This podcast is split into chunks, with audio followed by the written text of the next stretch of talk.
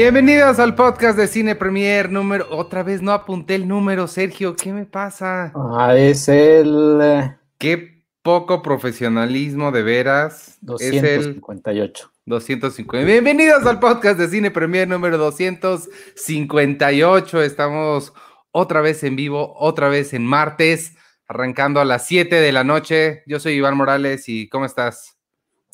Muy bien, estamos aquí ya comenzando la edición de, del podcast 258. Ha sido una, una, semana interesante, ¿no? Sí, y, y, y, bueno, con, lo que me pasaste hace poquito, o sea, que de hecho ya está arriba, ¿no? Nada más, la, la, para que sepan el chisme que el Oscar 2021 va a ser presencial. Que dijeron, mira, si nos vamos a contagiar todos aquí en Hollywood, nos vamos a contagiar bien vestidos. Que la paradoja sería, o lo irónico sería que, que, que, que Tom Cruise diga, no, yo sí tengo miedo del coronavirus y no voy. No voy, chavos. Si no es en un, si no es en un avión, si no es en un tren, no, yo no voy. Oye, este, pues antes de, de, de, irnos con, la, con las críticas de las, con las reseñas de lo que vamos a recomendar hoy, tenemos dos invitados muy especiales que este, vamos, a, a traer ahorita. Están con nosotros eh, Shareli Cuellar, coordinadora de editorial, y Javier Martínez, coordinador de Filming Latino para platicarnos un poco de la, de la plataforma y que la, la, conozcan todos nuestros, nuestros podescuchas, los que nos están viendo ahorita. ¿Te parece si los traemos? Sí, me parece, me parece bien. Aquí vamos a presentarlos entonces. Hola, hola. Hola, hola, ¿cómo están? bien, ¿ustedes qué tal? Muy bien, también. Bienvenidos al podcast de Cine Premier. Esto es lo que, lo que hacemos. Esto es este, pues vienen para, para, platicarnos de una cosa que es de verdad una de las. Es, es, es, terrible decir esto, pero la pandemia ha sido fea para todos. A nadie le ha gustado. Quiero dejar eso muy claro al frente. Pero, pero sí ha tenido este, pues algunas. Eh, no sé, algunos lados buenos, ¿no? Silver lining que le llaman en, en inglés. Y uno de esos ha sido que hemos podido disfrutar de una cantidad de, de, de, películas y sobre todo de cine mexicano, pues, pues inaudita, ¿no? Creo que nunca habíamos tenido tanto acceso y gran, gran, gran parte de, de ese acceso ha sido a través de Filming Latino. Entonces, bueno, de entrada, muchas gracias por, por hacer eso, por darnos ese acceso. Y este, pues creo que es, o sea, la plataforma de cine mexicano, ¿no? Sí, bueno, primero que nada, muchas gracias, Iván, y muchas gracias Sergio, aquí por, por invitarnos, por el espacio.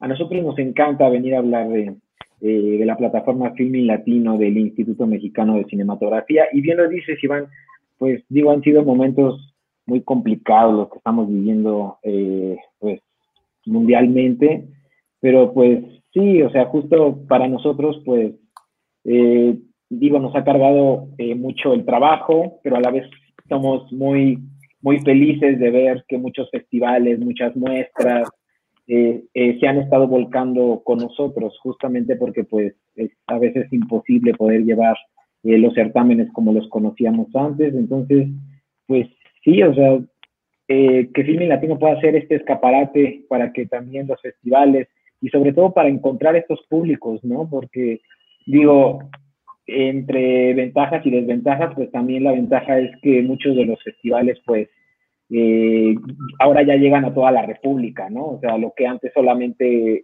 se llevaba a cabo en cierto estado eh, o en, en, en, cierto territorio, pues ahora ya prácticamente pues se abre a todo, a todo México, entonces pues eso nos mantiene pues muy felices, con trabajo pero muy felices. Mucho trabajo, pero muy felices. Mucho, sí, aparte, mucho, mucho trabajo, pero muy felices. Aparte porque pues antes sí teníamos la oportunidad también de colaborar con otros festivales, no es que no existiera esa posibilidad antes, pero justo lo que menciona Javier, esta vez hemos podido abarcar más públicos porque pues sí, todo el mundo, aparte de que estamos en casa, resguardándonos y manteniéndonos eh, a salvo, también estamos viendo cine y estamos también conectándonos a través de internet y nos da mucho gusto que, que Filming Latino sea también ese punto de encuentro para muchas personas. Y creo que ha sido un momento también de, de descubrimiento, porque no solo los, los, festivales que han podido eh, tener como parte de ahí, sino mucho del, catálogo que tienen es también, o sea, creo que vale mucho la pena echarse un clavado ahí, eh, porque sí tienen unas cosas muy sorprendentes. O sea, creo que, eh, no sé, con 10 minutos que pases ahí viendo el catálogo, sí encuentras algunas joyas y, no, mucha gente tal vez creería que son exclusivos para gente conocedora o que de esta gente que, es muy clavada, que se la viven entre libros de texto y todo, y la verdad es que no, o sea, eh, tienen, pues, eh, es una selección creo que muy diversa y muy padre de todo tipo de títulos, ¿no? Mira, ya nos puso Sergio. Ahorita estaba viendo hace ratito, justamente está el Festival de Cine Ruso ahorita, por ejemplo, que es una cosa. o sea, ¿cuándo vas a poder ver eso en tu casa, no? Sí, sobre todo creo que también esto de que, pues muchos, creo que una de las cosas que me gusta muchísimo de Filming Latino es que además de que podemos meter cine conocido, cine de, de directores como Casals o Ripstein o que ya están muy consolidados, también hay mucho espacio para eh, cineastas independientes que les hemos abierto las puertas completamente y saben que aquí tienen un lugar también. Eh, entonces, eso también nos ha ayudado mucho a, diversificar el contenido y como mencionas también otras alianzas que la verdad no esperábamos también que sean este año, como lo que mencionas de cine ruso, este, y estamos muy contentos también de, poder colaborar con, con embajadas de, de otros países y que también encuentren aquí su espacio. Eh, nada más déjame eh, saludar a Arturo, ya nos acompaña. ¿Cómo estás, Arturo? Hola, Arturo. ¿Cómo estás? Hola. Hola, Javi. Hola, Shareli, ¿cómo están? Hola, Qué gusto verlos. ¿qué tal? Bien, que aquí que nos invitaron al podcast de Cine Premier. por favor, pues siempre estamos hablando de ustedes. Ya era hora que estuvieran aquí. Felicidades por todo lo que han hecho. No sé qué sería de nosotros y de los festivales mexicanos si no estuviera Filmin Latino. Entonces, muchas felicidades por todo lo que nos han dado. De verdad, ha sido una gran, gran, gran experiencia ver un montón de cosas por ahí que creo que de otra forma sería muy complicado eh, de encontrar, porque pues también el señor que vende películas afuera de la cineteca, pues ahorita con la pandemia, pues no. Entonces, por ustedes encontramos cosas. Oye, mira, eh, Xochitl Quintanar, que además es una de nuestras patrons, eh, dice, yo le di mi corazón a Filmin Latino desde que encontré ahí Santa Sangre. Eso. es que creo que creo que es muy fácil encontrar ahí tú, o sea, una, una película que puedas considerar favorita muy rápido. Sí, bien lo dices. En Filme Latino encuentras tu película favorita. Esa que de hecho, creo que esa, esa parte, ajá, esa parte es ahorita la que vamos a entrar también en debate, porque estamos también invitando a la gente a que nos digan cuál es su película favorita del catálogo de hecho, tenemos un tuit ahí fijado en las redes sociales para que ellos voten por su película favorita y vamos a formar un canal con las favoritas del público. Entonces, las personas van a crear su propio canal especial y pues sabemos que es difícil, pero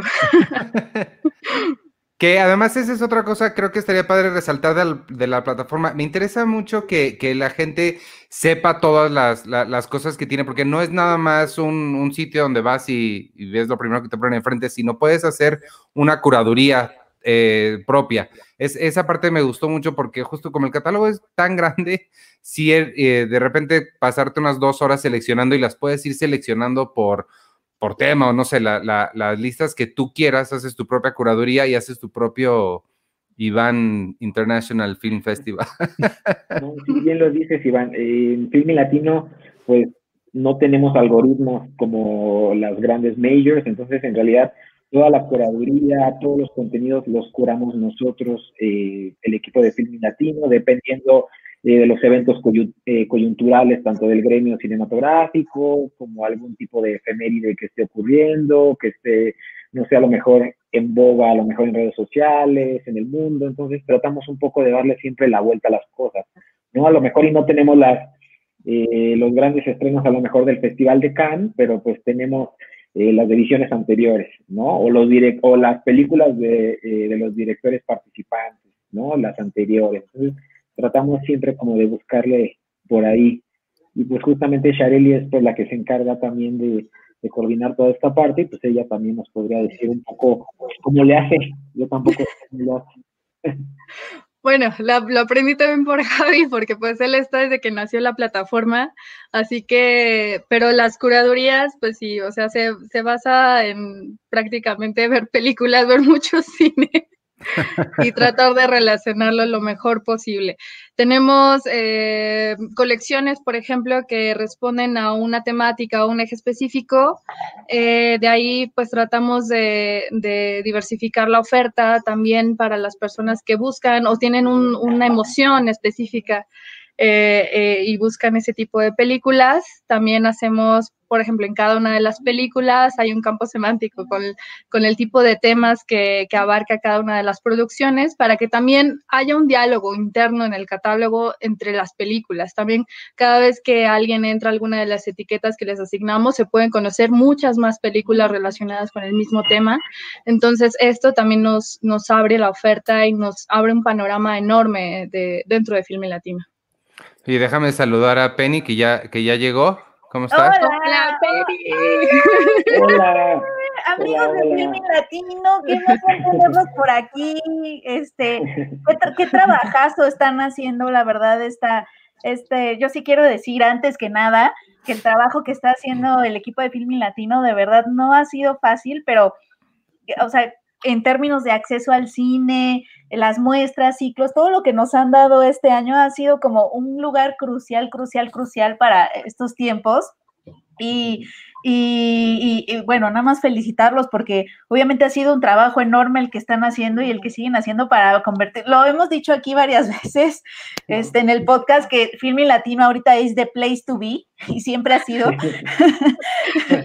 Pero es donde tienen que estar, amigos, porque es donde están pasando las cosas. Entonces, este, pues sí, muchas felicidades. Muchas gracias. Muchas gracias, al contrario. Que por cierto, ahorita lo que mencionan de, de, de cosas que están, eh, que están relacionadas con lo que está sucediendo ahorita en el mundo, que tienen relación con las noticias que ocurren.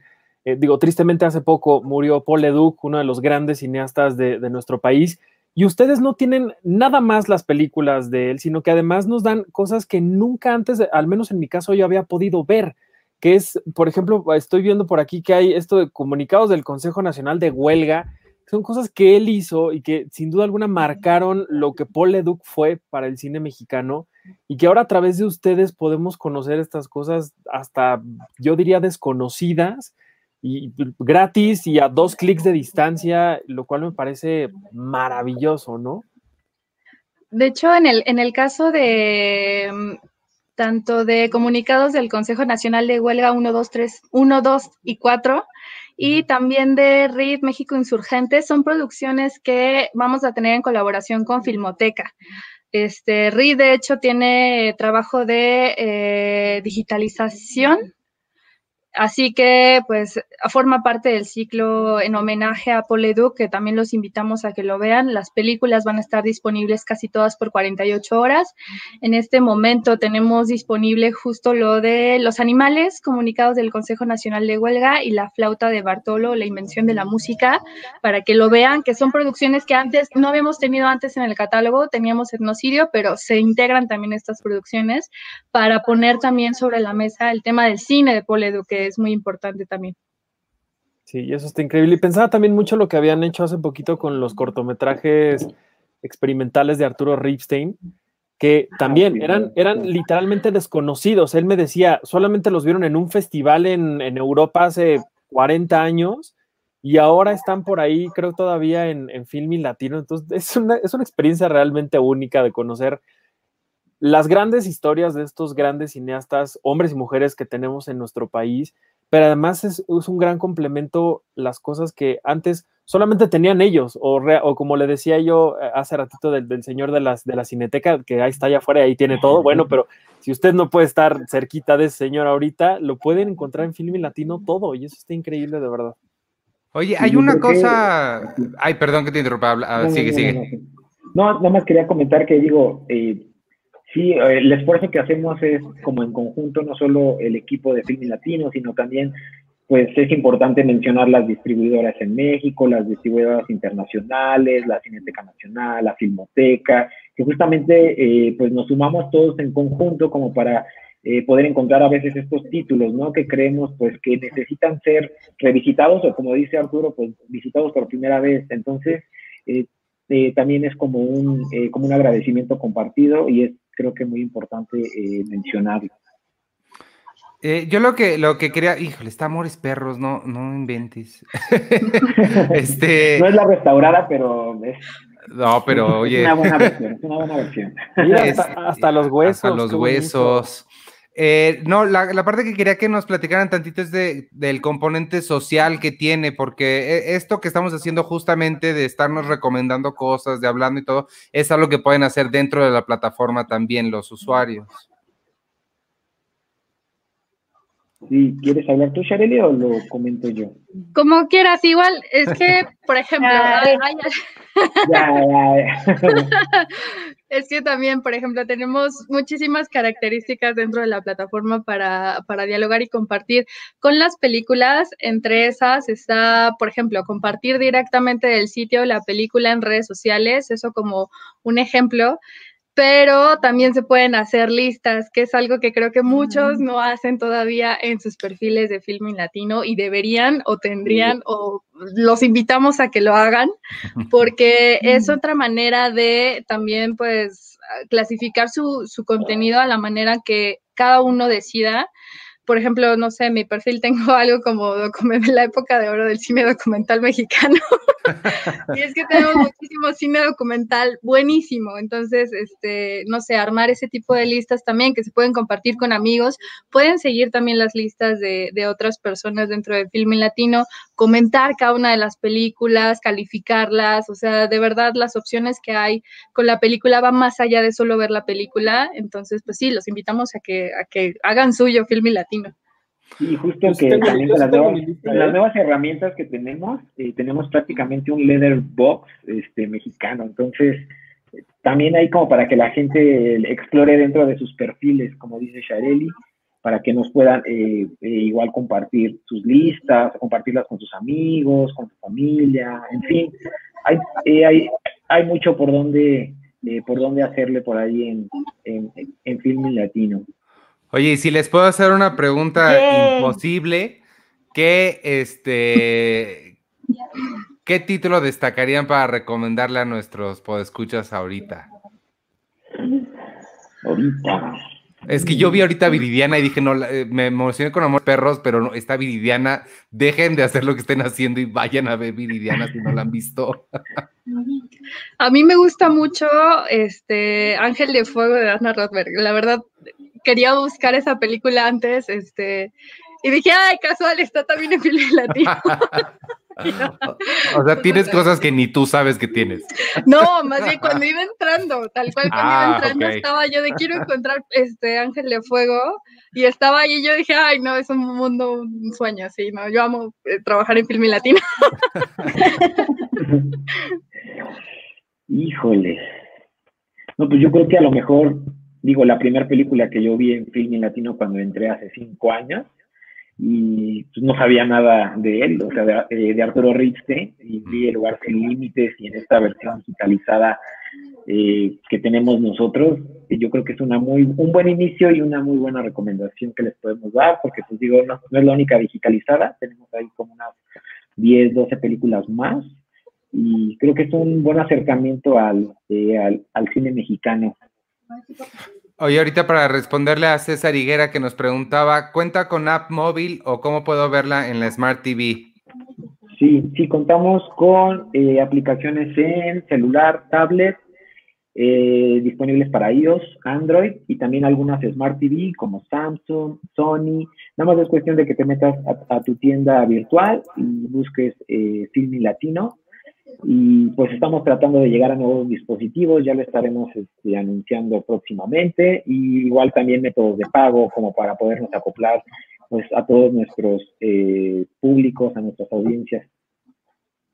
Ok. Arturo Penny, ustedes no han recomendado nada. Sí, a ver, ¿cuál fue la última película que vieron en Filming Latino? Yo, yo la, la, última película que vi, de hecho, o la empecé a ver fue Epitafio, que de hecho ahorita vi por ahí. Este, ah, y de hecho está bueno porque, porque íbamos a hablar de selva trágica de Yulene Olaizola y tienen ahí muchas cosas que con las que pueden platicar ambas películas. Si hubiera una fiesta de películas, ellas serían como mejores amigas. Entonces, Epitafio es una buena opción ahorita, sobre todo por Yulene y todo eso. Y que está gratis durante una semana. Y que está gratis, ajá. Yo la que vi, yo la que, la última que vi en, en filming fue Los Parecidos, porque tengo un, un cineclub virtual de cine mexicano todos los miércoles, que estaría increíble que Filming Latino pudiera este, también ahí, ¿no? colaborar. pero eh, justamente algo que sí, que sí he hecho y no, no, es payasada, pero sí me he fijado mucho en lo que hay disponible ahí para recomendarle a la gente que está con nosotros en este, en este cineclub.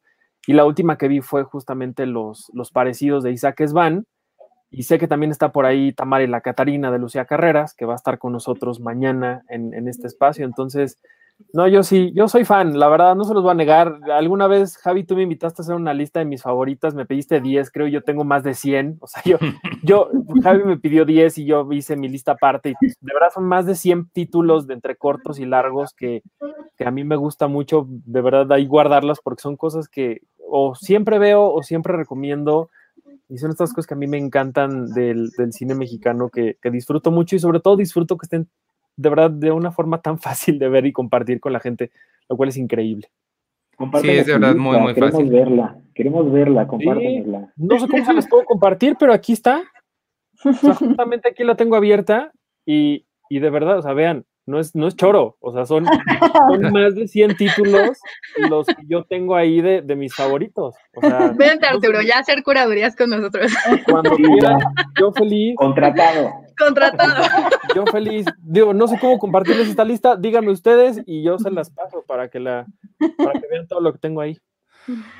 Oigan, pues muchas gracias. No les quiero quitar más tiempo. No sé si tengan algo más que les gustaría este, platicar, decirnos, contarnos.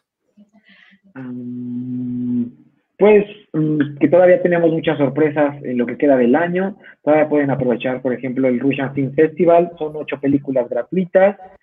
Uh, tenemos, eh, ahorita tenemos el festival. Uh, si quieres, me aviento. sí, venga. tenemos, sí, tenemos sí, activo actualmente nuestro Cine MX, que es una muestra que pues es, tenemos prácticamente de manera permanente con dos títulos a la semana. Tenemos también una película de Bollywood que se llama El Buen Nombre, que se va mañana. Eh, y vamos a seguir con otra película que se llama Fanaa, también de, de, Bollywood. Tenemos la muestra Istmo, que se va el 12 de diciembre. Tenemos la muestra de mujeres en el cine y la TV, que se va el 9 de diciembre. Tenemos el ciclo de cine con perspectiva de género de Puebla, que está los jueves. Y este jueves vamos a tener no solo una, una bruja gratis, también tenemos el Russian Film Fest, que se va el 17 de diciembre. Tenemos un retrato de Diego gratis hasta el 8 de diciembre. Tenemos 16 días de activismo con y mujeres también, que es una programación de dos títulos gratis al día. Tenemos también el homenaje a Poleduc, tenemos la muestra virtual de cine Arte y Discapacidad Jalapa 2020, tenemos Figma, tenemos mañana la muestra de aniversario de Oaxaca Cine con seis títulos buenísimos. También el 3 de diciembre vamos a tener que sea ley gratuito por 48 horas. Vamos a tener próximamente la muestra CCC y FESIVA, por decir algo. Wow, este es algo tranquilo, algo, algo, tranqui, algo relajado. Es que de verdad. Lo que les digo, o sea, si, si, no, si no hubiera sido por Filming Latino, yo no sé qué hubiera pasado con los festivales de cine en este país, en esta pandemia, de verdad. O sea, está cañón. Cuando les decimos que ahí está pasando todo, de verdad no estamos mintiendo. Estuvo sin señas particulares hace unos días. Estuvo fue sin increíble. señas particulares, sí. De hecho, fue una de las películas que también les ha gustado muchísimo en, en, esta, en este periodo, que sabemos que es muy complicado justo estar en casa por la situación y todo, pero hemos visto justo cómo, cómo nos conectamos a través del cine con las películas y eso también nos motiva muchísimo a nosotros como equipo para seguir trabajando. Ayuda muchísimo. Este, pues muchas gracias por habernos acompañado. Saben, eh, y se, sé que lo saben, pero se los reitero, tienen las puertas de Cine Premier abiertísimas para cuando quieran y lo que quieran hacer. Muchas gracias por habernos acompañado, Javier Charelli. Este, y, y pues nada, vámonos a, a, ya quiero terminar esto para irme a ver cosas. muchas gracias. Los esperamos no, y los invitamos a hacer listas y a que digan sus favoritas. Javi. Que compartan, sí. Adiós. Bye. Felicidades, gracias por estar aquí. Un abrazo Los para los dos. Al contrario, gracias.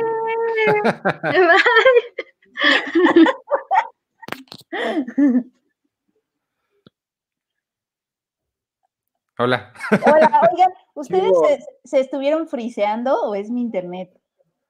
Es tu suéter gigante que tienes. Puf, lo amo. Regálenme más cosas así, suéteres, ponchos. Hola, chico. Hola, hola, Checo. hola. Bueno, ¿cómo están? Oye, de, de verdad sí está bien padre, Fini.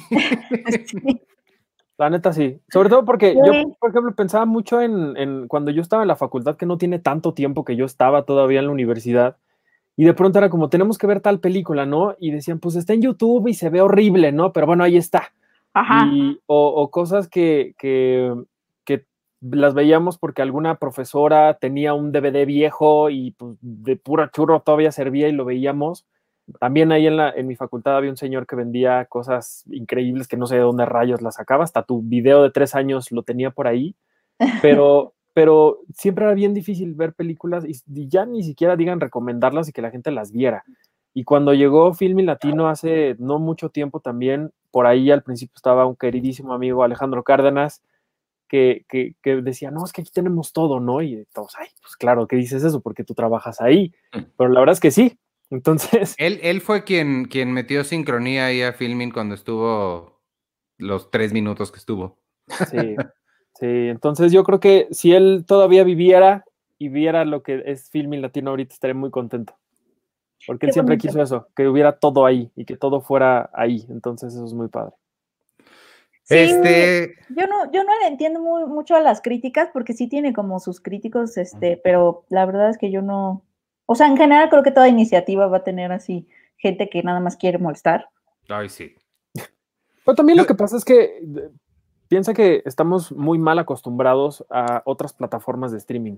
Y, al realidad- modelo de negocio de esas plataformas. Exacto. Entonces, cuando tú piensas que, pues cuando te hablan de una plataforma de streaming, a lo mejor crees que todo es lo mismo y no. Y digo, no nos vayamos lejos. Hay unos que son muy grandotototas y Filmi Latino tiene una plataforma mucho mejor y que funciona mejor que esas grandes compañías de las que tanto hablamos acá y dices, pues, ¿dónde está la queja, no? Pero- Específicamente de dos que son terribles. Sí, sí, sí, sí. Hay dos que son espantosas y que no te explicas teniendo todo el dinero del mundo y el poder de la industria. Tienen unas plataformas espantosas. A lo mejor es como el reto, como de, miren, somos tan buenos Sí, yo, que no te importa.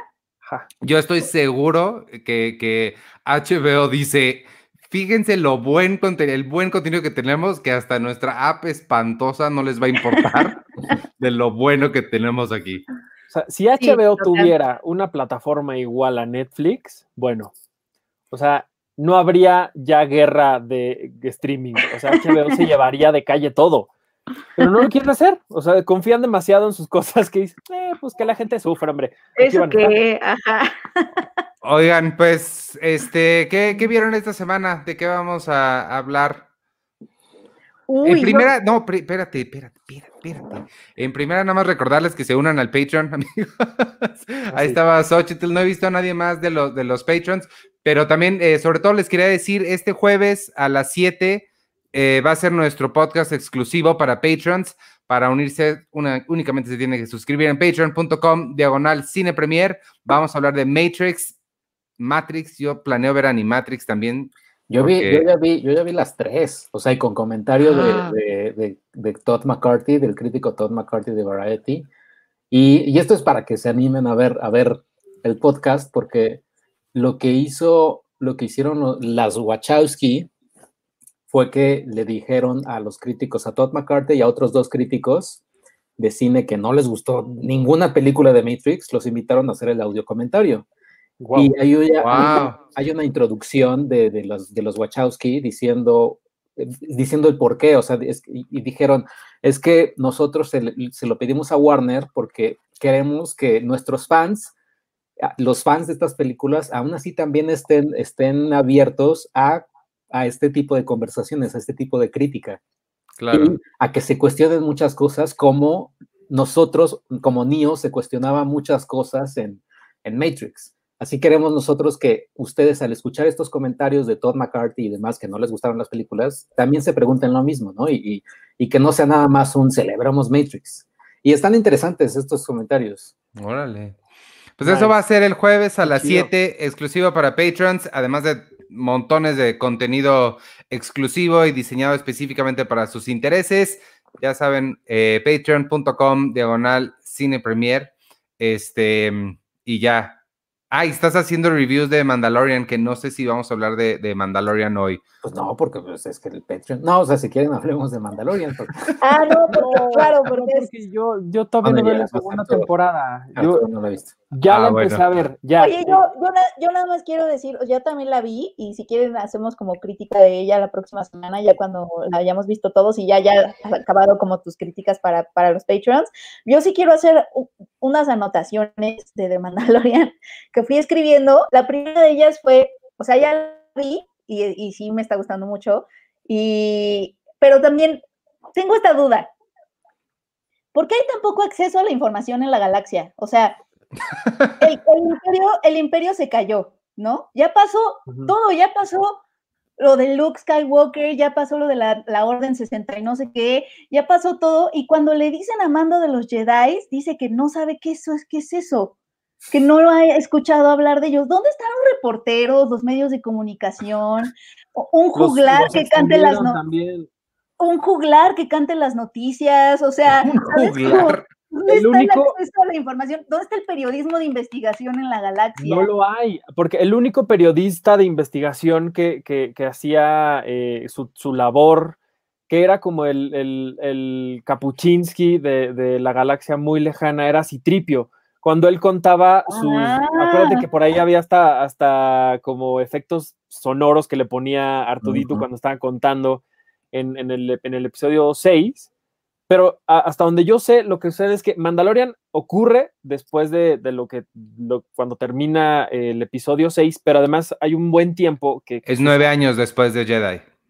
nueve Ujú. años nada más. Sí. Sí, poquito. Ah, bueno. Y aparentemente está un, como en una zona medio alejada de todo, pero también es un poco como ilógico porque van a Tatooine. Y entonces, pues en Tatooine sí debieron de haber recordado, oye, por aquí había un señor que se llamaba Luke Skywalker, ¿no? Y por ahí había otro que, que era Obi-Wan. Sí, está un poco raro que pues de pronto como que se les olvida un poco las cosas, pero, pero bueno, creo que les está quedando tan bien que se les pasa un poquito Sí. ese tipo de cosillas. Sí, la verdad sí está quedando bien padre. Tanto que Penny ya se congeló, mira. Ya sé. Oye, yo vi, bueno, la que sí vi, no sé si tú la viste, Iván, pero sí que la vio Arturo. eh, Hillbilly Elegy, No, la vio Arturo. la nueva, la nueva de Terminator, Hillbilly Elegy. Eh, porque hay una escena, y es lo que puse en mi, en mi crítica en Letterboxd, no entendí al final si Amy Adams era un buen Terminator o un mal Terminator. Porque en la película hay una escena donde Glenn Close está viendo Terminator 2 y le dice al, al- a su nieto así, no, pues es que Terminator me gusta porque están los Terminators buenos y los malos.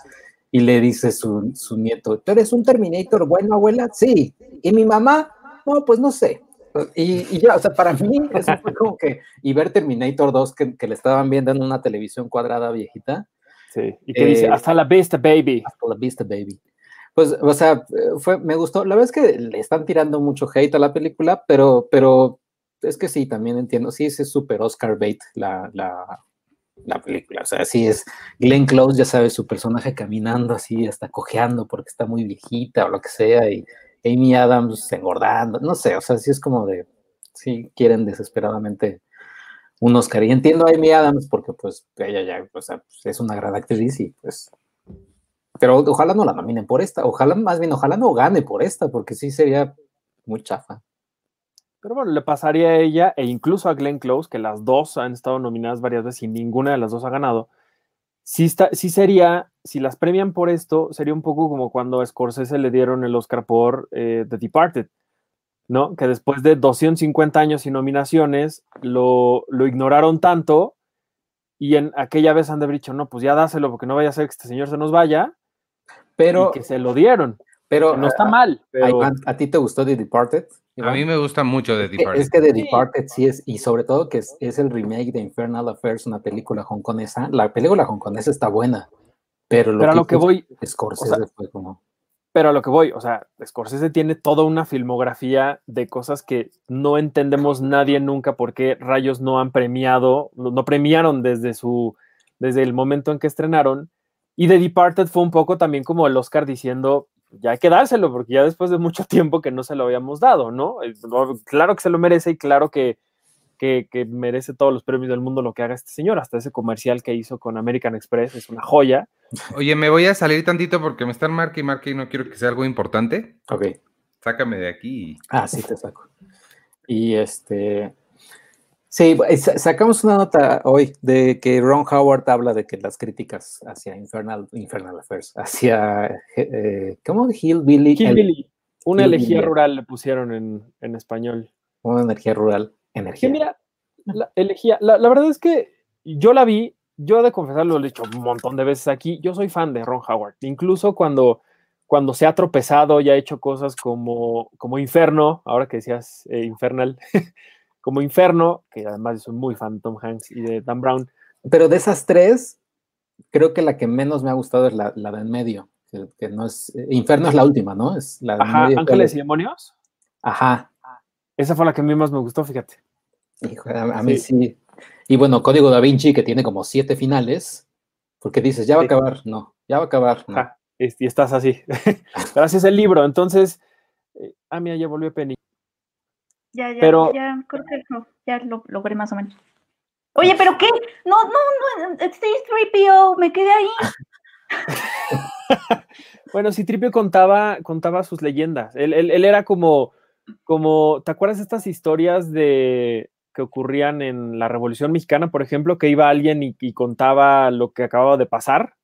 ¿No? Así de, no, pues balearon en tal lugar, ¿no? O sea, estas- este, este arte de ir contando las historias que tiene un nombre, no lo sé, seguro tú sí, tú sí lo sabes. Pero O sea, los cronistas, los historiadores.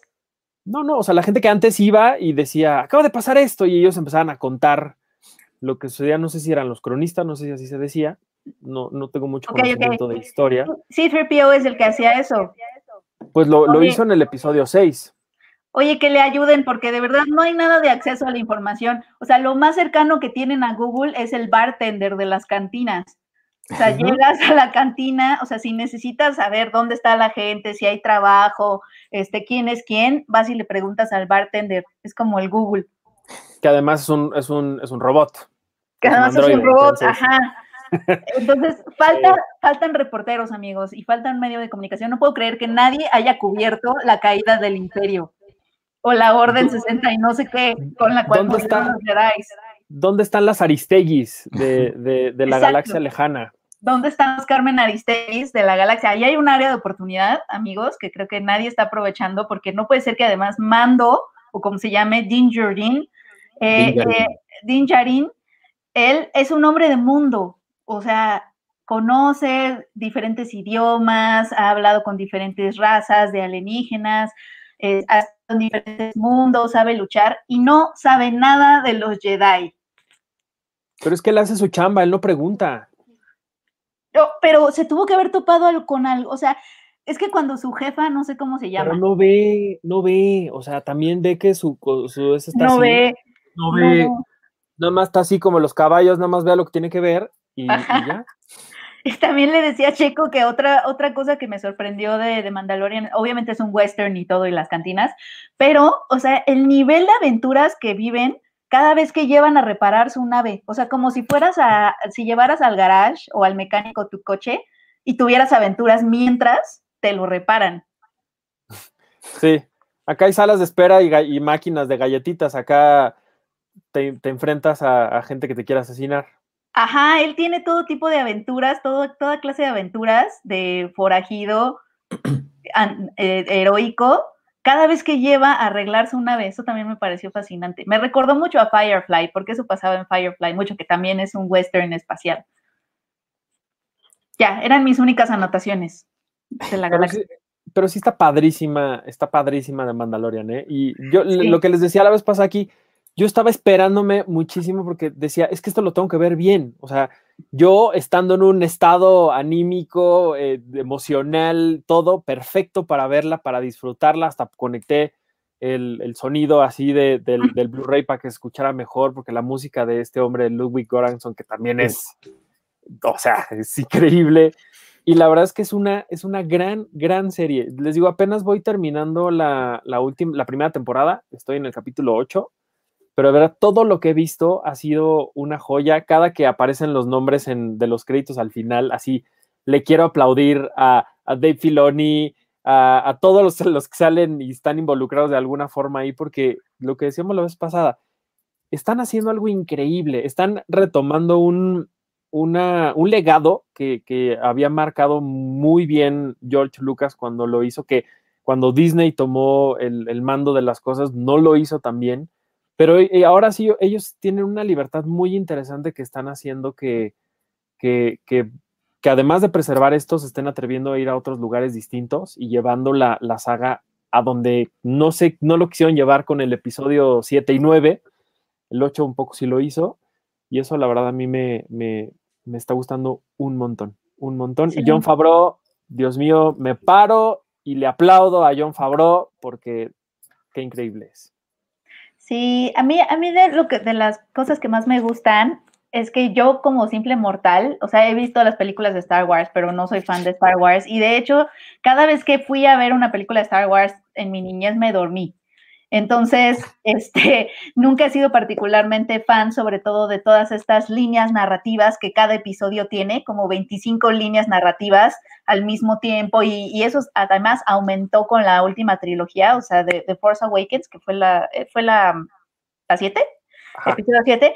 O sea, tenía mil cosas pasando, yo me pierdo. Agradezco muchísimo que The Mandalorian sea casi, casi como el monstruo de la semana. O sea, hay una línea narrativa muy básica y más bien cada capítulo es el monstruo de la semana, ¿no? Una misión, ¿no? O una, una pequeña aventura, pero también hay como una línea narrativa como más grande, pero solo una. Eso lo agradezco muchísimo porque me permite disfrutarla. O sea, a mí como, como mortal, y obviamente a mí, soy yo soy esa persona a la que se levanto los easter eggs del mundo y luego le tengo que estar preguntando a Checo esas cosas, pero, pero no me pierdo, ¿sabes? No, no es como de, no, no sé qué está pasando, porque, porque él no, y él quién es, y eso, ¿verdad? Y de Mandalorian te quita todo eso, usa el universo y te una historia es, pues muy sencilla, muy sencilla de seguir, básica y muy entretenida. Creo que también es, es, es, eso le ayuda, o al menos eh, siento que le ayuda con público como yo, eh, básicamente quiere entretenerse, pero pues no me sé las películas de memoria, ni tampoco tengo cabeza para seguir toda la política de la galaxia y qué ha pasado, y quién es el senador, y sube, baja, o sea, esas cosas. O sea, hay un mago, quieren al bebé, él se lo impide. Perfecto, vámonos. Eso lo puede entender perfecto. Sí, y creo que además estos, estos episodios sí le dan chance a personajes que de otra forma hubieran pasado totalmente desapercibidos.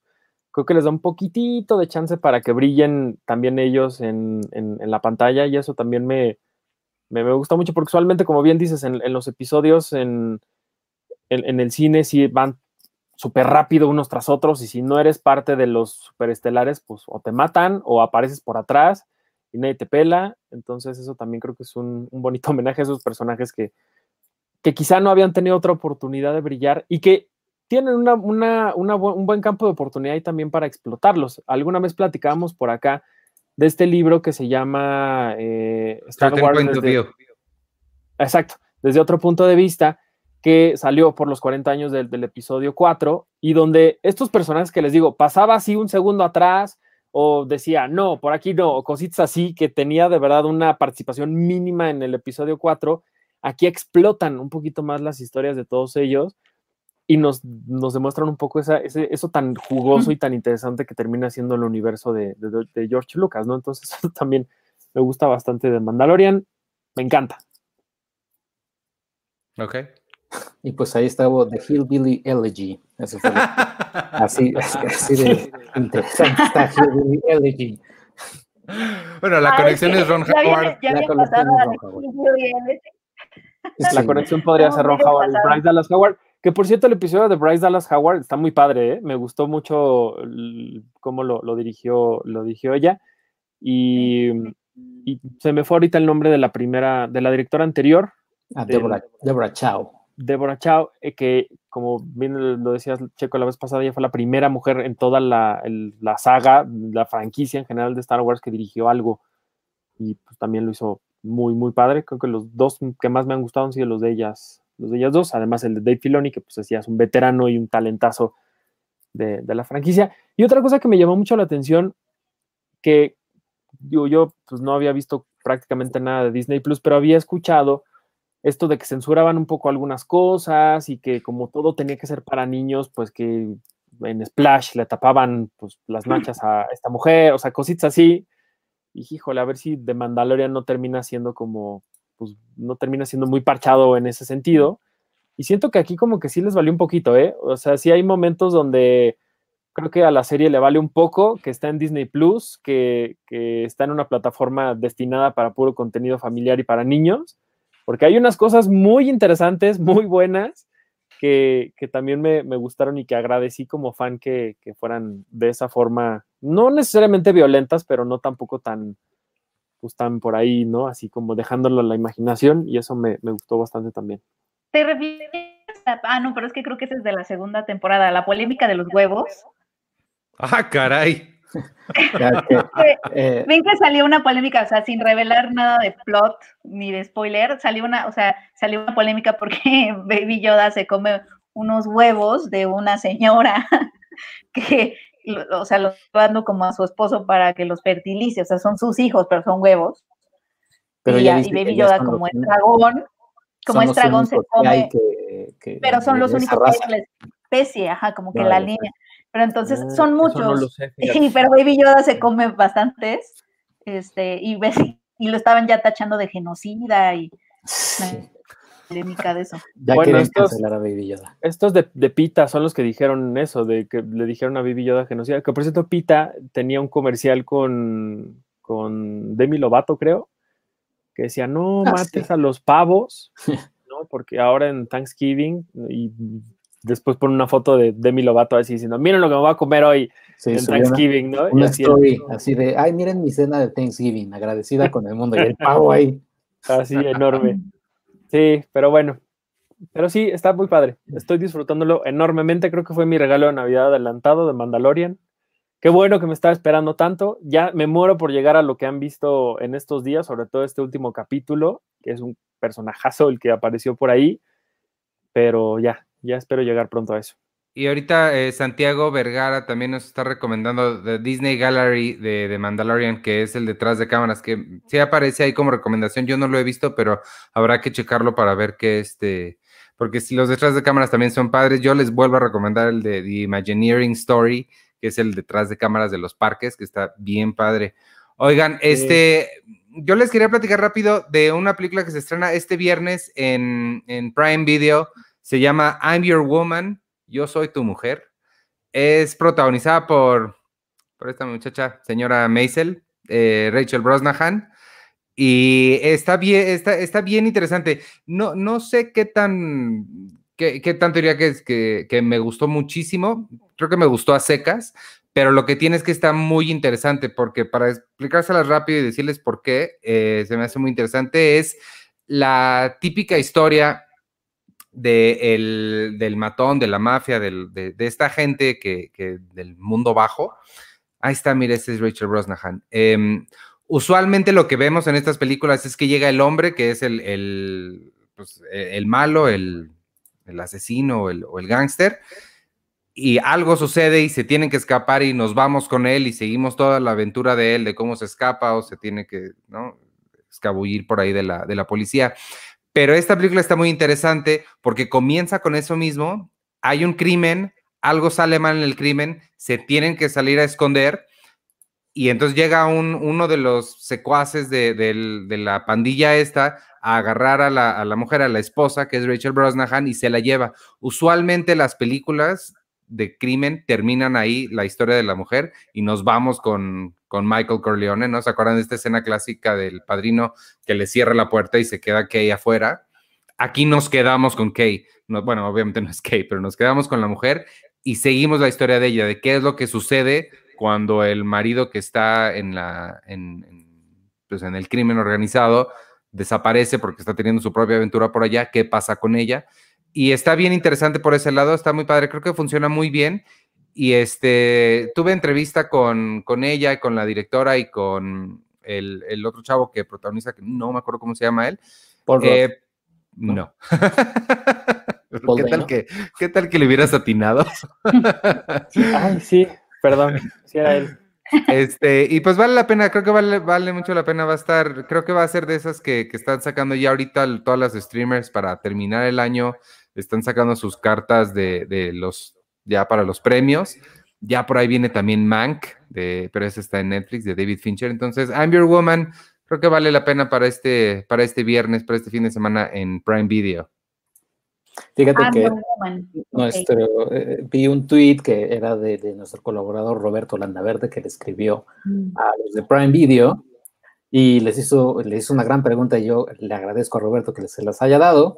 La respuesta no tanto me gustó porque les dijo, oigan, va a estar eh, la de The Sound of Metal en Prime Video, la van a estrenar porque ah, Prime Video Estados Unidos la trae y le escribieron muy, muy cortésmente, respuesta corta, no, no va a estar. No, lo vamos a tener. Ah. ¿Nunca? Chale. No, no, no dijeron que nunca, solo que no, pero te invitamos a conocer más títulos, casi No, pero ve mis Reyes contra Godines. Ah, oye, ¿qué onda con, o sea, mientras Amazon Prime está haciendo cosas increíbles en el mundo, lo que estamos haciendo aquí. Pero es, lo que jala. O sea, también jala, por eso Eugenio Derbez, por eso Eugenio Derbez ya lo, si el público, Si el público quiere seguir viendo eso, y ¿sabes qué? Pues Prime va a decir, pues bueno. Pues a mí lo que me da tristeza de eso es que me hace sentir, o sea, hoy que salió, están hablando de la serie Acapulco, ¿no?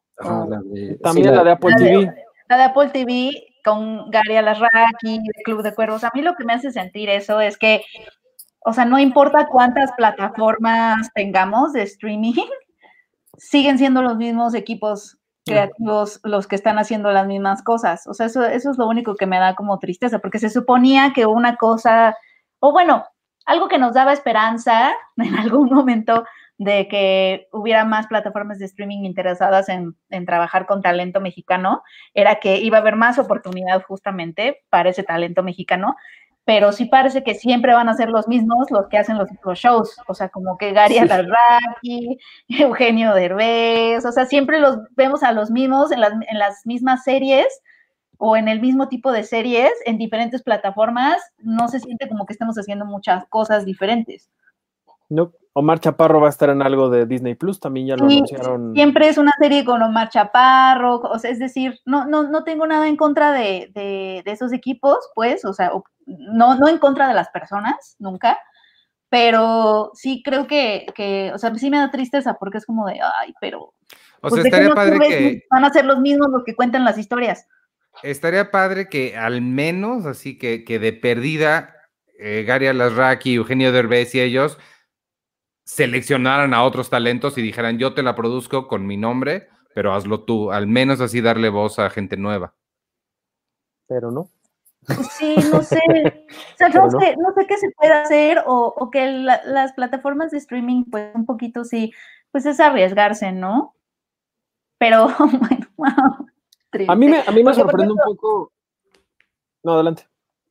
No, no, no, eso que, que, por ejemplo, Disney Plus también anunció que estaba interesado en empezar a hacer producciones con directores mexicanos y actores mexicanos, eh, pero pues digo, o sea, va, o sea, ya espero ese comunicado en donde, ay, Disney Plus trabajando en una serie con, con Gary Alarraqui de Club de Cuervos y ya sabes, como el mismo elenco, ay, o el, mismo, los mismos creadores y es como de, nah. Pues sí, a mí lo que me sorprende es... No porque tenga algo en contra de él, sino los mismos. A mí, por ejemplo, ya lo, lo hemos dicho varias veces y es, pues es, lógico, ¿no? Netflix ha seguido mucho este, e, e, este estilo de lo que hay en televisión, de este estilo como de televisión abierta, que es lo que le funcionó mucho para, para crecer en suscriptores, porque la mayoría de sus suscriptores que tuvo al inicio cuando llegó a México eran por el catálogo que había de Televisa, se quedaron ahí y que a ellos les están dando todas estas producciones que están haciendo. Y entiendo mucho que Netflix esté siguiendo este negocio, pero me sorprende mucho de Apple TV, porque Apple TV no, hasta lo que ha hecho ahorita en, Estados Unidos y en el mundo entero, no había sido cosas de, para tener en cantidad, sino que se habían ceñido por el tema de la calidad. No sé, evidentemente, que vayan a hacer Eugenio y Gary, ¿no? No estoy diciendo que lo que hagan son, es malo, pero me sorprende mucho porque teniendo la oportunidad de contratar a literalmente quien se les dé la gana, pues como que, ¿por qué? O sea, el público que al, quizá vaya a estar dirigido esta historia, no estoy seguro de que esté en Apple TV. O sea, no dudo mucho que la gente a la que vaya a ir esta, esta historia, que medio me puedo imaginar de qué va, pues no está en Apple TV, está en otras plataformas. Pero, hay... lo que ahí considera también que quizá esa serie en específico de Acapulco no es para México. O sea, considera que la están pensando o sea, que es, considera que es posible que le estén pensando para el público mexicano en Estados Unidos, no para México. Porque sí, en México quizá no tanta gente tiene Apple, pero no sé cuánta gente allá en Estados Unidos, latinos, donde no se aceptan devoluciones, si eh, también fue el mega éxito de la vida. Tal vez ahí tienen un, no sé. Sobre, todo también eh, How to be a Latin Lover, esa película obviamente pegó muchísimo más en Estados Unidos. Y también nuevamente, son, son para obtener suscriptores y para obtener tal cual, son, eh, son hombres, pues hombres y mujeres de negocios, pues, o sea, y, tal cual, o sea, no, no creo que piensen maquiavélicamente de, oh, sí, pero... Oye, super chat de mi mamá yo sí. Eh, gracias. señora mamá de Iván. Yo sí siento que son maquiavélicos en tanto que el fin justifica los medios. Miren, yo, yo, yo lo que voy a decir es, vamos a darles un poco eh, un voto de confianza y decir, órale, quieren hacerlo para jalar gente y tener más dinero, órale. Ojalá que eso algún día les, les diga, bueno, ya tenemos un montón de dinero. A ver tú, chamaco baboso que va saliendo del CCC, hazte una película, órale. Y a ver tú, no sé quién, o sea, ojalá que eso permita que el día de mañana le digan a la gente que tiene talento y que no tiene las oportunidades, ten, ya tengo dinero para producirte cosas y para no arriesgarme tanto. A ver tú, director editorial de una publicación en México. Exacto, cállate y cállate y dirige, ándale, así. Ojalá lo han hecho. Hay muchas personas en, ah. en México, sobre todo, no todas, que sí lo han hecho, que de pronto dicen, ok, voy a producir esto que sé que va a ser un exitazo en taquilla y que con eso que han, que han generado le dicen a las, a las nuevas generaciones, a las no, cinemas de autor, óperas primas, documentales, etcétera. Ten, Directores editoriales de revistas. También, así de ten, dirígete tu hombre, hombre invisible, órale, vas.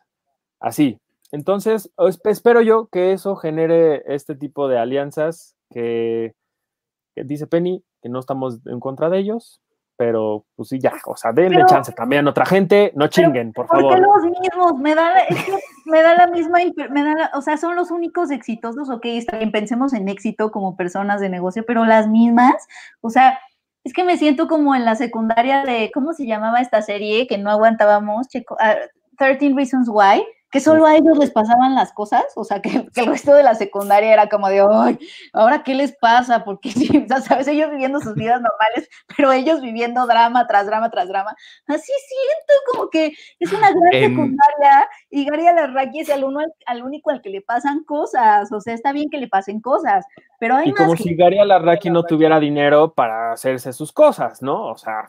Sí, yo creo que... En Community hacen en Community hacen unos grandes chistes sobre eso. los demás estudiantes continuamente comentan que ¿por qué nada más a ustedes seis les pasan cosas? Les pasan cosas. Oye, pero, pero ¿sabes cómo lo veo también yo aquí a la distancia? Por ejemplo, desde que salió eh, La Casa de Papel, todo lo que venía de España en Netflix tenía el mismo elenco. O sea, nada más les cambiaban la peluca, el peinado y, y los vestían de forma distinta, pero los de La Casa de Papel salían en élite, y luego en quién sabe qué, y luego ya los veíamos acá, y luego ya no sabía yo si lo que estaba viendo era de la casa de papel o de élite, o, por qué salía Dana Paola en la casa de papel, o ya me estoy confundiendo, o a ver cómo, o sea, en otros se odian, acá se aman, son... Ya no entiendo, o sea, son los mismos cuatro actores que de pronto yo digo, pobre España, no han de tener gente pues hay que mandarles actores para que, para que digan, oigan, gracias, gracias México porque nos estás dando talento, porque ya no tenemos, tenemos a los mismos actores haciendo las 27 cosas que tenemos que hacer. Sí, así me sentí cuando leí ese comunicado de Acapulco, que dije otra vez, porque además nos vuelven a poner entre paréntesis, Gaza, la Raki, nosotros los nobles, Club de Cueros, ¿sabes? Como ya sabemos, ya sabemos quién es. Exacto, más bien así de, qué paréntesis tan feo que no ha cambiado en los últimos 10 años. Ya sabemos, ya sabemos que éxito taquillero y así. Pues Yo de verdad espero que en algún momento el MCU diga, chinga, ¿y ahora quién le hablamos? Y entonces se vuelve a realidad esto que hablamos alguna vez aquí, así, oye Tatiana Hueso, ¿no quieres venir a, dirigirte una de, acá, de nuestras películas o así? Que de pronto ya, ya no sepan a quién hablarle, que ya ahora sí empiecen a buscar a, otro tipo de gente, ojalá. Pues sí. Pues sí, pues es, es, negocio, como dice Checo, pero sí, sí es tristeza como de... creo, que es, negocio y también creo que, creo que también es que, eh, o sea, el error está pensar en que Disney Plus va a ser algo súper mega de autor. No va a ser nada de autor en la vida jamás. O sea, va a ser algo súper mega. Espérate a que Filmin empiece a producir. Exacto, o sea, espere, o sea, y, sería un error de alguien que, que, que, que, en Filmin Latino esperen así de, ay, ojalá participe en esta, en esta película en esta comedia romántica, romántica Marta y Gareda con Paul Roth, ¿no? Es que no va a pasar jamás. Bueno, paréntesis, paréntesis, Filmi Latino sí produce, y su compañía productora se llama IMCINE, y hasta hace unos meses con los fideicomisos producía todo lo que es en este país, ya no, pero, ya no hay, ¿Con qué dinero?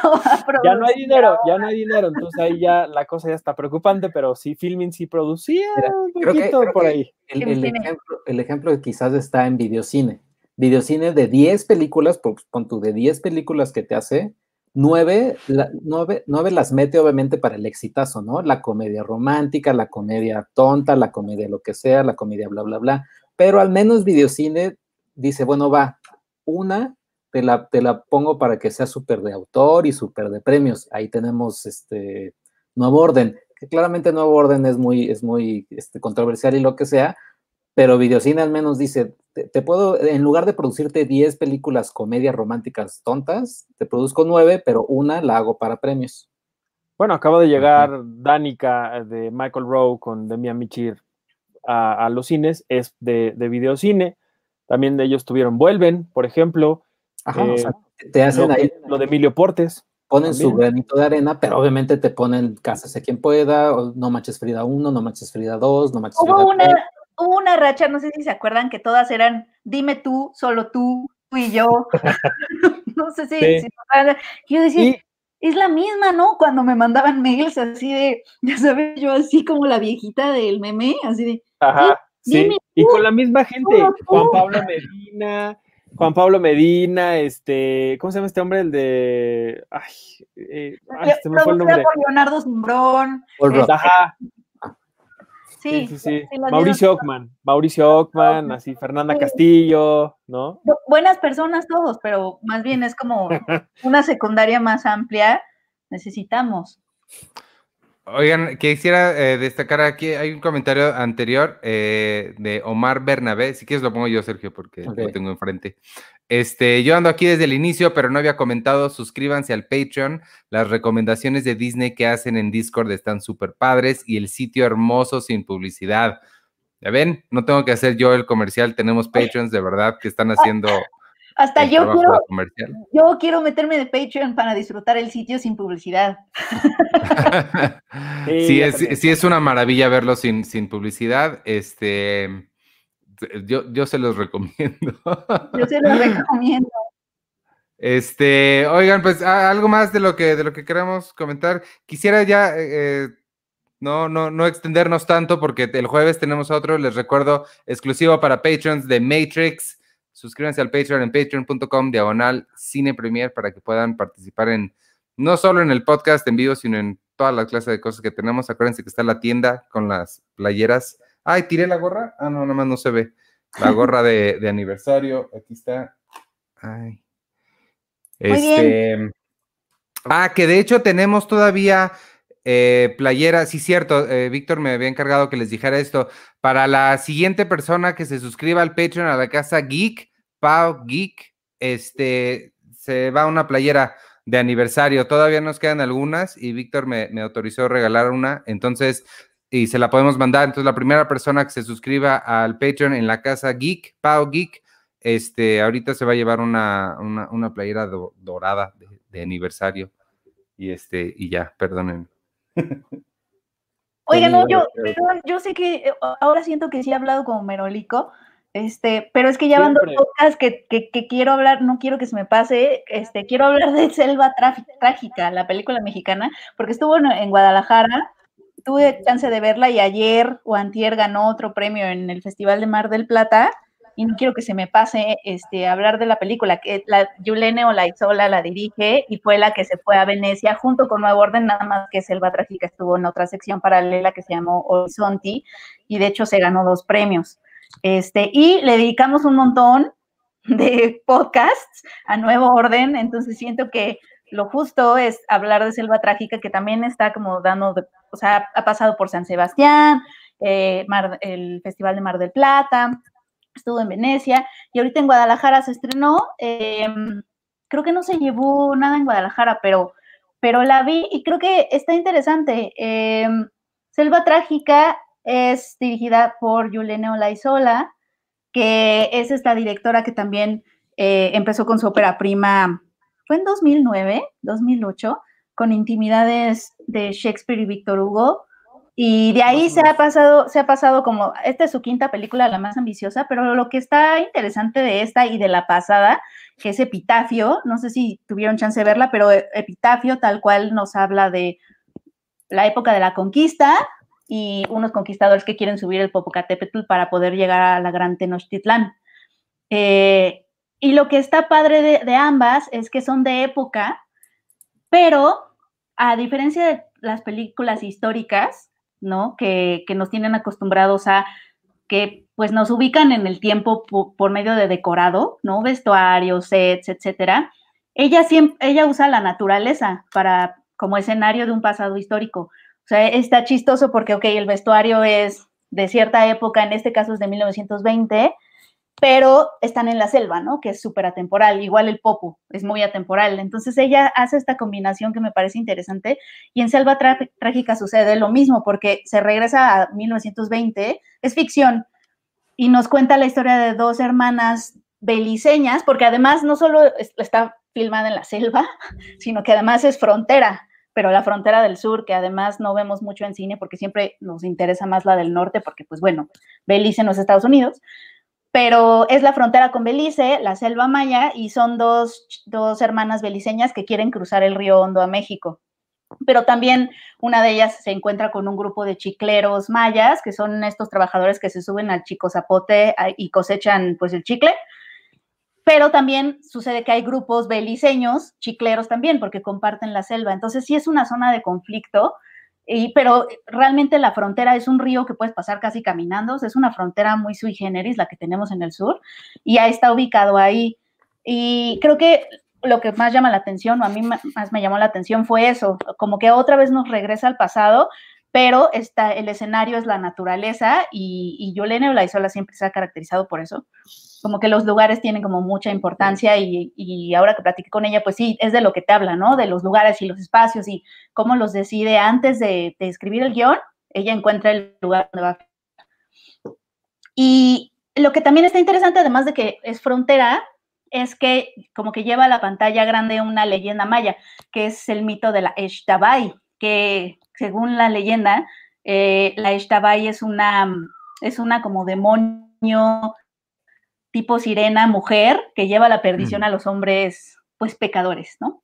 Entonces, un poco eso también vemos, o sea, como no les voy a contar cómo, pero pues es la presencia de estas hermanas como que despierta este mito de la Eshtabay, que es una leyenda maya que la directora, con la que se tocó la directora mientras estuvo investigando la zona, porque estuvo como cuatro meses investigando la zona, y eh, eh, es una película que combina esto como un cine de aventuras, pero también una leyenda maya, o no, o sea, el imaginario maya ahí, la historia de dos, de dos mujeres que quieren cruzar, pero también hay como, como la selva, ¿no? Que te devora y que, que pues no es tan fácil, ya seas un, el equipo de producción de una película o chicleros, pues la selva cómo cambia, cómo cambia las relaciones de las personas que pues transitan por ella, ¿no? Que la, la naturaleza te devora un poco. Pero hay una cosa que sí me molestó para que vean de la película. Este, el mito, entiendo que el mito de la de Eshtabai, que es la que en la que se inspira de esta mujer demonio que lleva a la perdición a los hombres, pero me cansó un poquito. Ajá, es una sirena. Básicamente el personaje de, de, esta chica que estamos viendo en pantalla se llama Indira Ruby Underwin. Ella es debutante, ella es beliceña. El elenco tiene muchos eh, actores no profesionales. Tiene, por ejemplo, sí está Eligio Meléndez y Gilberto Barraza, pero como que en buena parte son actores no profesionales, eh, algunos que se les hizo casting en, Belice y otros que son tal cual chicleros mayas que ella conoció ahí y les escribió personajes, ¿no? Entonces hay como mucho... Ella siempre ha tenido como este espíritu de documental, incluso desde la ficción, como de estar respondiendo todo el tiempo a como un documentalista, ¿no? El guion se está reescribiendo constantemente dependiendo de lo que ella va encontrando en el proceso de rodaje. Y este, lo que me molestó un poco es que es otra vez ver a la figura de la mujer como esta de ser peligroso que lleva a la perdición a los hombres con su sexualidad, ¿sabes? Como otra vez la, la mujer como una sirena, este objeto de deseo y peligro que, que lleva a los hombres tal cual a la locura me cansó un poco ver eso otra vez, porque estaba leyendo y la leyenda de Shtabai, a pesar de que sí se supone que es una mujer que castiga a los, eh, a los hombres, ¿no? Con cual una sirena, hay una versión del mito que tiene que ver más bien con la relación con los conquistadores. O sea, Shtabai es una mujer indígena que castiga a los hombres que todo el tiempo la están considerando vulnerable. ¿No? Y entonces es un poco como esta relación de conquistador, persona indígena, que tú crees conquistador que me tienes controlado, pero no, y entonces el mito se vuelve pues un, una cierta burla hacia los conquistadores de, no, o sea, crees que tú tienes el poder, pero no. Esa es una versión como una dimensión interesante del, del mito, pero eso no se ve aquí, porque ella es una mujer de Belice y pues sí la tienen cautiva un poco y podemos decir que sí medio se revela con los hombres que la tienen como cautiva y sí hay como una relación de opresión, pero a mí me cansó en lo particular eso. Como que me interesó mucho que al inicio sea como, oye, no, estas mujeres que van a cruzar esta frontera y son de Belice y además casi no pensamos en Belice, la verdad. Seamos honestos, Belice es un país en donde también se habla inglés y no sabemos eso, por ejemplo. Su lengua es el inglés, su lengua oficial, a pesar de que no es como lo que mayoritariamente se habla, pero su lengua oficial es el inglés y no sabemos nada de ese país, entonces es como muy interesante que una película te ponga en contacto como con ese país. Entonces eso estaba padre, ellas beliceñas quieren cruzar a México, es otro tipo de historia y de pronto, ¡pum!, resulta que sin spoilers ni nada, es que no habría cómo hacer spoilers de esta película, pero, pero ella se convierte en este tipo de escena, ¿no? Eso fue lo único que medio me, me cansó. Pero esto que sí hace con los lugares, creo que vale mucho la pena. Sobre todo esto de que las películas de época siempre son, pues un poco, se, van más hacia lo artificial, porque dependen de sets y de vestuario y de decorado, y que ella sea tan natural, con, con tanta naturaleza, aborde el pasado, que estás en 1920 y lo sabes por la ropa de ellas principalmente, pero realmente la selva es muy atemporal como lo era el Popo, ¿no? Cuando estos conquistadores estaban subiendo, pues toda la, estaban haciendo como este trayecto. Eso está muy interesante y, ella en general es una cineasta interesante y siempre hace como su cine con Rubén y más, que, que era su pareja, no sé si sigue siendo, pero, pero es una dupla creativa, ¿no? Él produce, él también escribió el guion, por ejemplo, pero está padre, está padre. ¿Y esa dónde la, se puede ver en algún lado? Creo que todavía no. Ah. No, ahorita está en festivales. Pues eh, regresar del Mar del Plata, creo, y, está como en su recorrido por festivales. Y ella me platicaba que la pandemia como que sí afectó los procesos de postproducción. o sea, tuvieron que modificar calendario y esas cosas, y sí llegó a pensar en enlatar la película, porque imagínate, eres un cineasta y te enfrentas a la pandemia, y entonces muchos muchos cineastas empezaron a pensar en enlatarlas, esperarnos al próximo año, etcétera, y, muchos así lo hicieron, pero ella dice que se sintió pues contenta de no haberlo hecho porque pues el próximo año vamos a estar igual y que ella tomó la decisión arriesgada de sí mandarla a festivales y de sí sacarla este año. Entonces está ahorita por ese, en ese recorrido.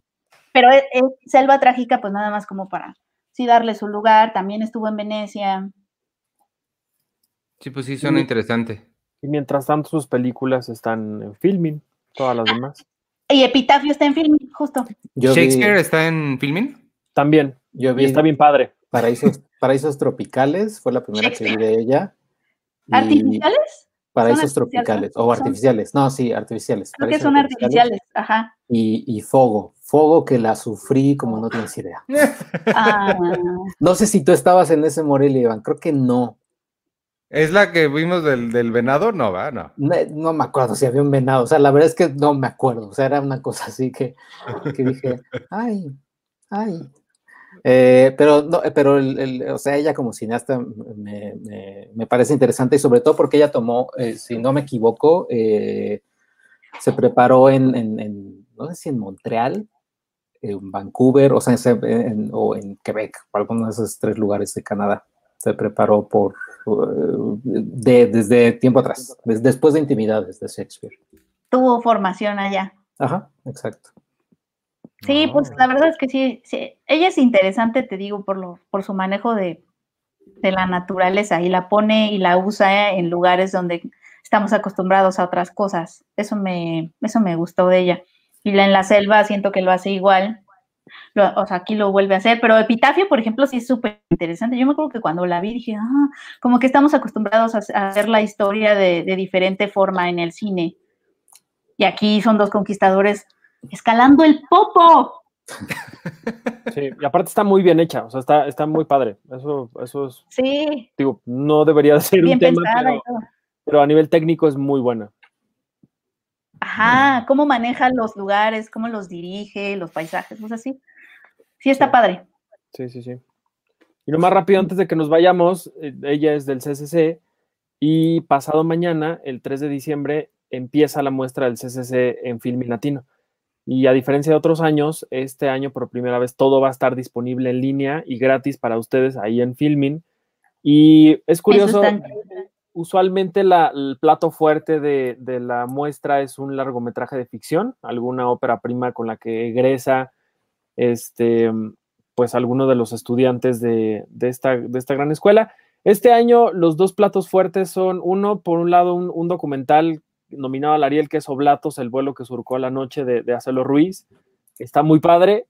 Y el otro plato fuerte es el cortometraje Crescendo de Perciba Larguero Mendoza, que ganó la medalla de plata en el Oscar estudiantil este año.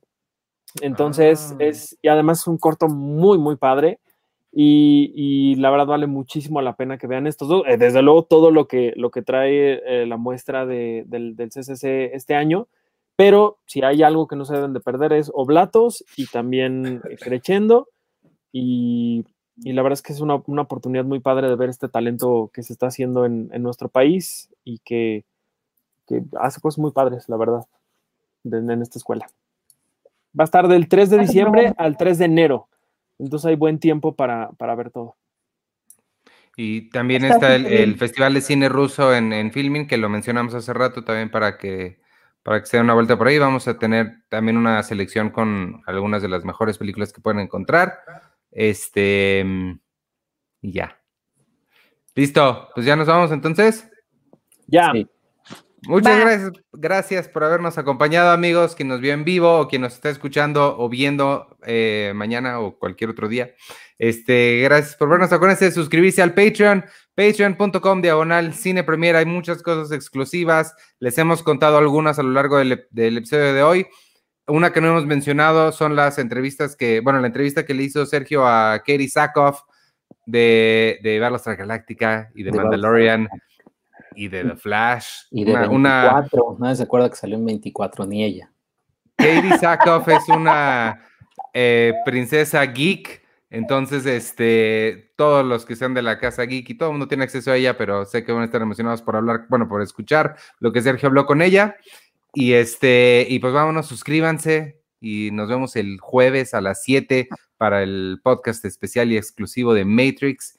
Y el, el que quedamos, no me acuerdo, les voy a poner la fecha, no me acuerdo qué día es. Tenemos nuestro evento navideño donde va a haber muchos regalos y cosas para, para los patrons. Entonces, por ahí nos vemos. Vámonos ya anuncié mucho. Yo soy Iván Morales y me pueden seguir en arroba Iván Morales y en todas las redes sociales de Cine Premier con la E ahí al final. Y este, gracias, nos vemos la semana que entra. Despídense ustedes. Ah, y bueno, ahorita eh, te toca a ti decir todos los programas que tenemos. Ok.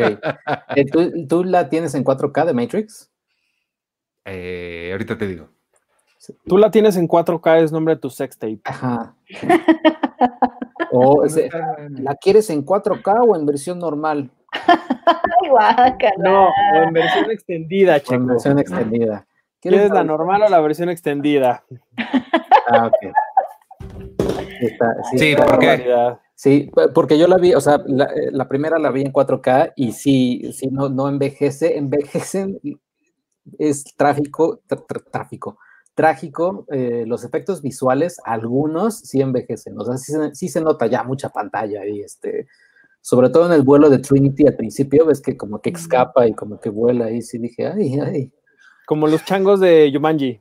Ajá, que, que sí, que se siguen viendo bien padres los changos de Yumanji, pero se ven bien falsos. Yo tengo un, un, un Blu-ray de Yumanji donde sí dije, uy, ya se ven medio feos, pero bueno. Y las otras dos las vi ya normal en Blu-ray y todavía, todavía se seguían. Sí, sí, sí sufrí un poquito con los efectos visuales, pero, pero no, pero para que las vean, sigan, véanlas todas y escuchen el podcast el, jueves. El jueves va a estar bien bueno. Y, pues ya yo soy Arroche Coche y entonces eh, el lunes y miércoles está clasificación pendiente, martes el podcast, el jueves Seinfeld, el, el, domingo los secretos del colecto, los tesoros secretos. también pueden ser secretos, porque ¿por qué? Y, ya. Estaría bueno los secretos del colecto. ah, no, y el sábado vamos a estar en el evento de, Carlos del Río, de Charlie del Río de Cinemanet de 15 años. De Cinemanet. Nos, toca, me parece que a las 3 de la tarde. Les confirmamos eso, pero no se pierdan. Todo el día van a estar transmitiendo, celebrando sus 15 años. Exactamente, 15 años de Cinemanet. Ah, mi internet y, Penny congelado. Ahí está. Y ya, bueno, yo soy Reboche Coche y ya, y saludos a Tenoch, que ahorita, que, nada más acuerde de Tenoch, que siempre lo saludé como a lo largo de muchos años, y no me haga el feo después ya cuando ya salga en Black Panther 2. y ya, y Penny, pues ahí está, Penny se convirtió en, un aro de luz. cierto, pero bueno, ella es Penny Oliva, la pueden seguir en arroba Penny Oliva. Miren, ella siempre tan, tan, tan, tan lucida, siempre tan, tan brillante. Ella. Y ya, yo soy Arturo Magalla, me pueden seguir en arroba Arturo HD y nos vemos la semana que entra. Listo. Y voy con la salida. Bye, amigos. Bye.